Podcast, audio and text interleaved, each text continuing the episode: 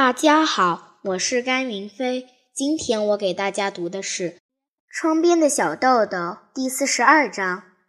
第二个春天，校园里的树木又长出了柔软的绿叶，花坛里的花朵也急急忙忙绽放。番红花、喇叭水仙、三色紫罗兰等等，接二连三的盛开了，向发学院的小学生们说着“你们好”。郁金香舒展开长长的茎，像是要长个头似的。樱花的花苞在清风中摇曳，仿佛在等待着准备开始的信号，好一起开放。游泳池旁边有一个小小的四方形水泥洗脚池，有黑色凸眼金鱼和别的好多金鱼住在那里。本来它们静静的一动不动，但是现在也开始轻柔地舒展开身体。高兴地游了起来，一切都是那么光彩照人，清新活泼，洋溢着勃勃生机。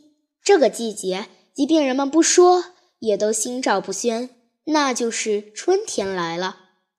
回想妈妈带着小豆豆第一次来到巴学院的那天早晨，小豆豆看到从地里长出来的大门，非常吃惊；看到电车教室，高兴的只想飞奔上去。在心里暗暗决定，校长小林宗作先生是我的朋友。从那天以来，整整一年过去了，小豆豆幸运地成了二年级学生了，好光荣！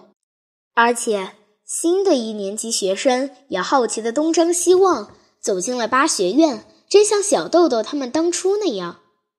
对于小豆豆来说，这一年过得非常充实，他热切地期盼着每一天早晨的到来。虽然小豆豆仍然喜欢宣传艺人，这一点并没有什么变化。不过，在他的周围又有了许许多多他喜爱的东西。被以前的学校当成麻烦学生而不得不退学的小豆豆，现在却长成为最具八学院特点的学生了。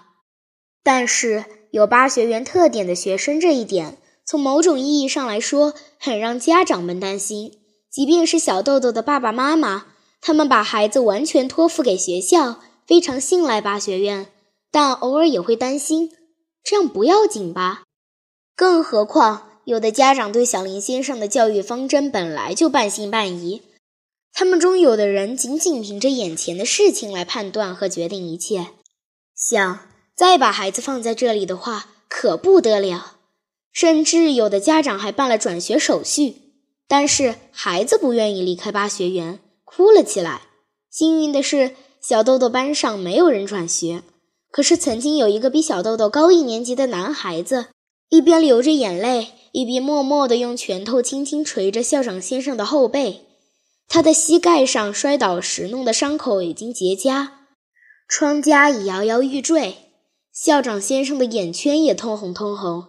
但是，那个男孩终于还是被父母拉走，离开了学校。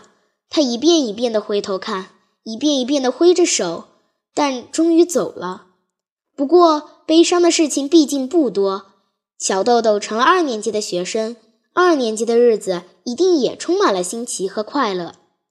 小豆豆背上的书包已经完全熟悉了这样的学生生活。谢谢大家。